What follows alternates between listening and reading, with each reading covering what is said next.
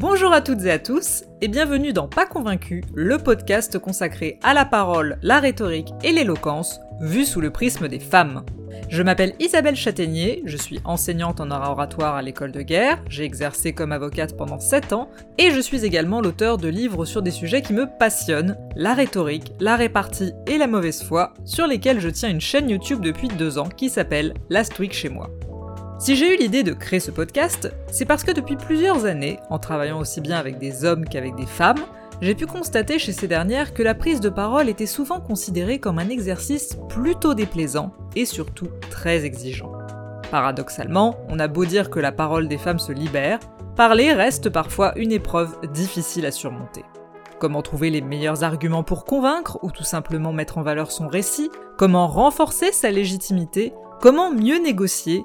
On va parcourir ensemble toutes ces questions, mais en s'attachant pour une fois au point de vue des oratrices. Néanmoins, avant toute chose, et maintenant que le podcast est lancé, je tenais à vous remercier pour vos retours chaleureux, vos messages et vos partages. Bien entendu, si ce sujet vous parle, n'hésitez pas à vous abonner, à mettre un nombre faramineux d'étoiles et à en parler autour de vous. Tout cela est vraiment primordial pour garantir à ce podcast succès et longévité.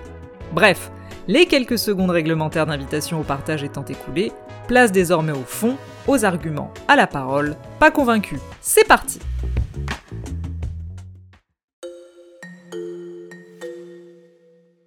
Dans cet épisode, on va parler d'une femme qui est parvenue à transformer les ternes soirées électorales en un véritable ring de free fight.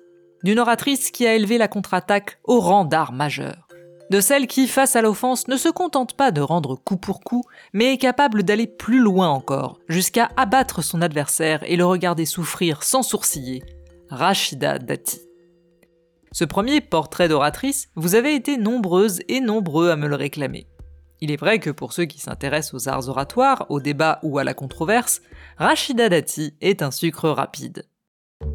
En préambule d'une interview accordée au Point en décembre 2022, l'hebdomadaire dressait de l'actuel maire du 7e arrondissement de Paris le portrait suivant. Ce qu'il y a de bien lorsque Rachida Dati accorde un entretien à un journaliste, c'est que ce dernier est sûr de repartir le carnet rempli de formules assassines contre l'ensemble de la classe politique. À gauche comme à droite, rien n'est off the record ou confié en chuchotant. Avec une gouaille sans pareil et un goût très sûr pour les formules choc, l'ancienne ministre de la Justice de Nicolas Sarkozy et actuelle principale opposante à Anne Hidalgo, qui rêve de conquérir Paris en 2026, n'est pas du genre à être compassée ou indulgente. Art de la formule, art de la riposte, voilà ce qui ferait la singularité du modèle Dati. Mais en a-t-il toujours été ainsi? Car dresser le portrait oratoire de Rachida Dati, c'est tout d'abord dresser le portrait d'une femme dont le parcours détonne dans l'histoire politique française. Née en 1965, Rachida Dati est la deuxième fille d'une fratrie de 11 enfants.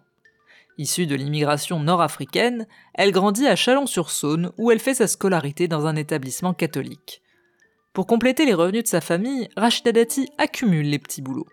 Après avoir tenté infructueusement des études de médecine, elle s'inscrit à l'université d'Assas où elle obtient une maîtrise en sciences économiques. Il faut dire quelque chose. Rachida Dati a de l'ambition et elle a aussi un réseau, ce qu'elle assume d'ailleurs parfaitement. En 1997, elle entre ainsi à l'École nationale de la magistrature sur les conseils de Simone Veil. Excusez du peu. Et dès 1994, elle tente une incursion politique à gauche. Candidate à la candidature pour être sur la liste des européennes du Parti socialiste en 1994, son nom est finalement écarté. Mais faisons une avance rapide. Nous voici en 2007.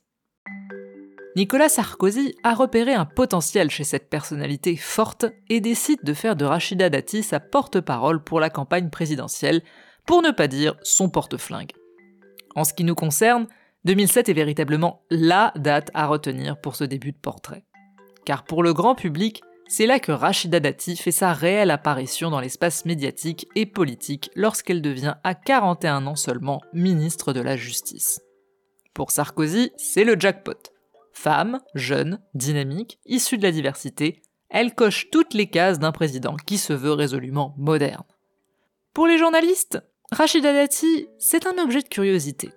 Son CV est décortiqué, les zones d'ombre mises en lumière, Sa vie privée fait l'objet de tous les fantasmes et chaque prise de parole est scrutée au millimètre. Parlons-en d'ailleurs de ces prises de parole. Car figurez-vous qu'au début, Rachida Dati est une oratrice qui se force à rentrer dans un moule. Première intervention à l'Assemblée nationale sur l'introduction des peines planchées et premier commentaire acerbe de la presse. Il faut dire que, comme vous allez l'entendre, la présentation du projet de loi se fait non sans mollesse et volonté d'un consensus précurseur du et en même temps d'aujourd'hui. Les rudes débuts de Rachida Dati. À l'Assemblée, un peu crispée, elle porte l'un des projets phares du candidat Sarkozy. Ce texte apporte des outils adaptés à la récidive des majeurs, mais aussi à celle des mineurs. Les peines minimales, c'est plus de crédibilité pour la prévention. L'oratrice lit ses notes, marque des pauses hésitantes et permet à l'opposition de reprendre du souffle et de la voix. Pour avoir regardé de nombreuses vidéos de l'époque et lu les commentaires de la presse, on se rend compte très vite que quelque chose ne va pas dans le ton d'Ati. Deux exemples. Lorsque le 20 octobre 2007, la garde des Sceaux s'adresse à l'Union syndicale des magistrats pour présenter les projets de réforme de la justice pénale et de la carte judiciaire, elle est chahutée par une assemblée hostile. Réponse de l'intéressé digne d'une soirée Miss France. J'ai entendu votre discours et sachez que je serai toujours à vos côtés pour rendre votre mission belle et possible. Récit de la scène par le journal Le Monde.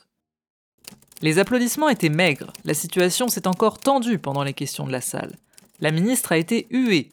Un grand éclat de rire a répondu à sa présentation de la mutation du procureur général d'Agen. Le parquet est placé sous l'autorité du garde des sceaux. C'est comme ça. C'est la loi, le statut, la constitution. Murmure dans la salle. Ce n'est pas dans la constitution. Ouch. Deuxième exemple. 15 octobre 2007, interview de Rachida Dati sur France 3. Interrogé sur une polémique relative à l'utilisation de tests ADN pour les candidats au regroupement familial, Rachida Dati fait face à Audrey Pulvar qui lance cette question. Extrait. On ne vous a pas beaucoup entendu sur euh, cette affaire de l'amendement ADN. Vous, personnellement, vous en pensez quoi? Dressons la liste des sous-entendus. Primo, on ne vous a pas beaucoup entendu. Comprendre, vous vous cachez. Deuxio, vous, personnellement, vous en pensez quoi? Comprendre, derrière le masque de la ministre, il y a une femme qui forcément doit penser à l'encontre de la position officielle. Réponse de l'intéressé. Je me suis déjà exprimé, et euh, il ne faut pas perdre de vue l'objectif de ce texte sur, euh, l'immigration. Euh, il s'agit de lutter contre les filières clandestines et les filières de, de sans-papiers. Notre Rachida Dati de 2023 n'aurait jamais laissé passer des sous-entendus pareils. Elle ne se serait autorisée à répondre qu'après avoir trouvé, par exemple, indigne que l'on remette en cause sa solidarité avec le gouvernement. Bref, comme je vous le disais, quelque chose n'allait pas. Entre une parole publique lisse faite de langue de bois et d'incroyables gaffes, et des lapsus à connotation sexuelle, Rachida Dati ne parvenait pas à dompter l'appareil médiatique. Certes, la garde des Sceaux accumulait alors les unes de Paris Match et de la presse People, mais parallèlement, et comme c'est le cas souvent chez les femmes de pouvoir, les sous-entendus autour du pourquoi du comment de son accession étaient légion dans la presse. Titre d'un article de Libération du 23 février 2009 consacré à une biographie. Dati, l'ascension courtisane. Rien de moins. Et ça, c'est pour les adversaires politiques. Mais rassurez-vous, Rachida Dati peut toujours compter sur ses amis. On connaissait l'épisode de 2013 du SMS où Rachida Dati n'avait pas hésité à traiter son ancien collègue du ministère de l'Intérieur Brice Hortefeux de facho, ministre naze de l'Intérieur et de voyou. Mais on connaît moins cet autre épisode de la même année relaté dans les colonnes du Monde à l'occasion d'une interview accordée en 2017 au journal Le Monde. Un jour, devant un ascenseur, je dis à Brice Hortefeux Alors le facho, ça va? Il me répond Ça va, intrigante Là, je me retourne et je lui mets un coup de poing dans la gueule, et il se mange le miroir. Capacité de répartie en privé, certes, mais capacité de boxe en catégorie poids-plume également. Bref, on le voit bien, Rachida Dati, c'est une oratrice dont le moteur a été bridé par l'exercice du pouvoir. Sans doute attendait-on d'elle qu'elle joue un rôle qui ne lui correspondait pas tout à fait. En juin 2009, soit deux ans après sa prise de fonction, Rachida Dati est priée de quitter le ministère de la Justice à la faveur d'un remaniement. Ce départ était plus ou moins acté. en bonne place sur la liste pour les européennes, il était prévu qu'en cas d'élection, cette dernière quitte le gouvernement. Un mot revient alors dans la presse pour signifier son départ, la disgrâce. Une disgrâce qui n'en finit plus d'être feuilletonnée. Il faut dire que Rachida Dati se retrouve au cœur des luttes d'influence de la Sarkozy au moment où apparaissent les premiers soucis judiciaires de l'ancien président. Dati a des infos sur tout le monde et le fait savoir, au point qu'elle sera surnommée par ses adversaires Rachida Data. Bon, je ne vous spoile pas trop la 5ème République, mais Nicolas Sarkozy sera battu en 2012 par François Hollande. Et la traversée du désert de Rachida Dati se confond avec la traversée du désert de la droite. Et puis un jour, le 27 mai 2013, sur le plateau du grand journal de Canal+, il se passe un événement qui restera dans la postérité du datisme.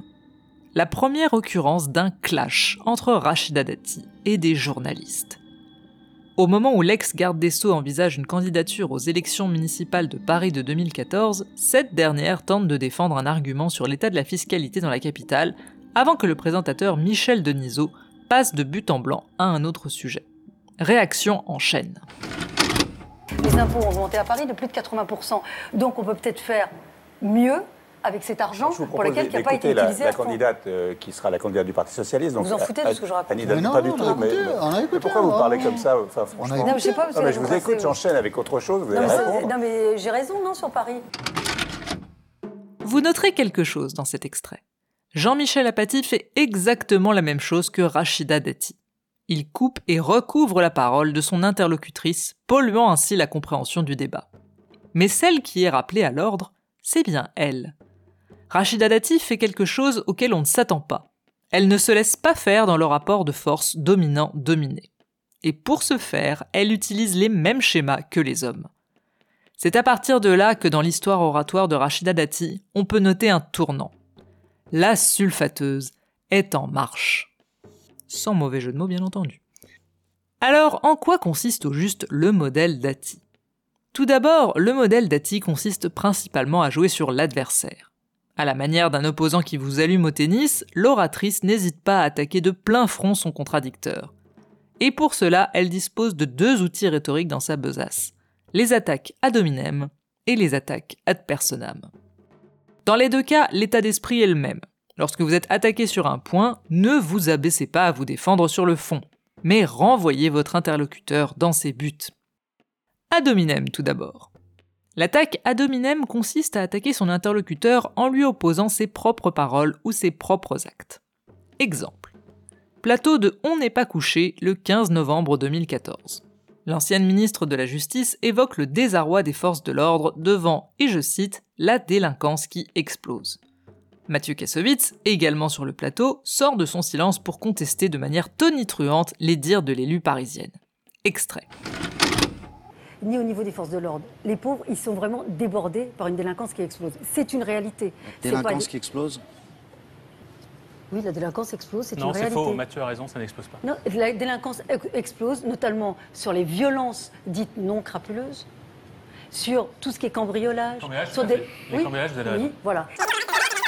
La délinquance augmente, Si, la délinquance elle explose, elle n'explose pas. explose. Madame, si vous Non, étiez mais- un tout petit peu dans la rue, putain de Ah ben- merde quoi. ah, peut-être un peu plus que si vous, vous voyez la solidarité qu'ont les gens dans la rue, on- nous on est solidaires entre nous. Ah bon? Vous êtes solidaire dans, votre métier? Vous êtes solidaire. Je parle vous, n'avez de cesse de parle critiquer tout le monde. entre les Bah, gens vous dans la critiquez- rue. Monsieur Casso, vous critiquez tout le monde tout le temps.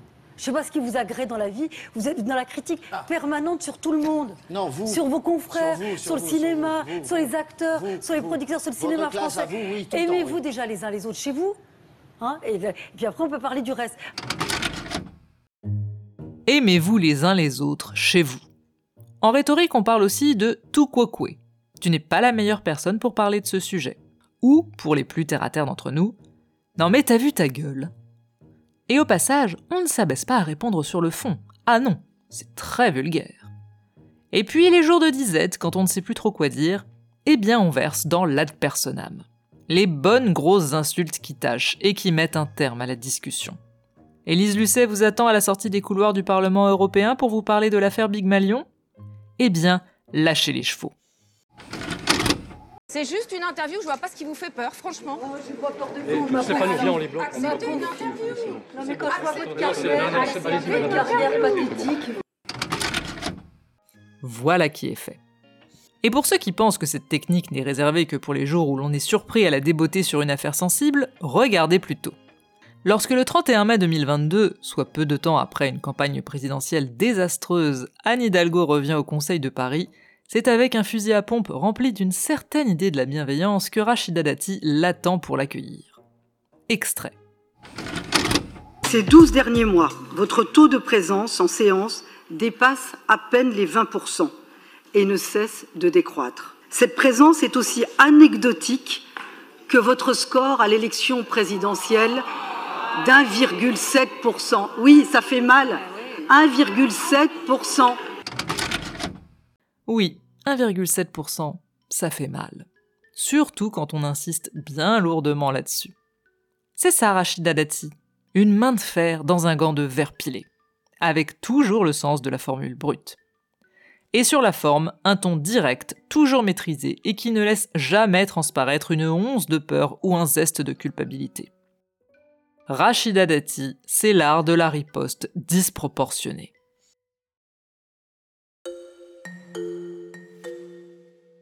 En conclusion de cet épisode, j'aurais envie de poser la question suivante. Sortir la sulfateuse, est-ce que ça marche?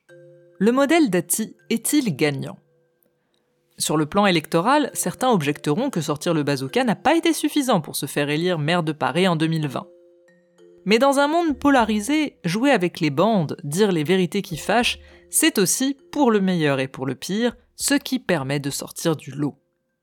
En novembre 2022, Rachida Dati s'adonne à une nouvelle séance de son sport favori, pilonner Anne Hidalgo.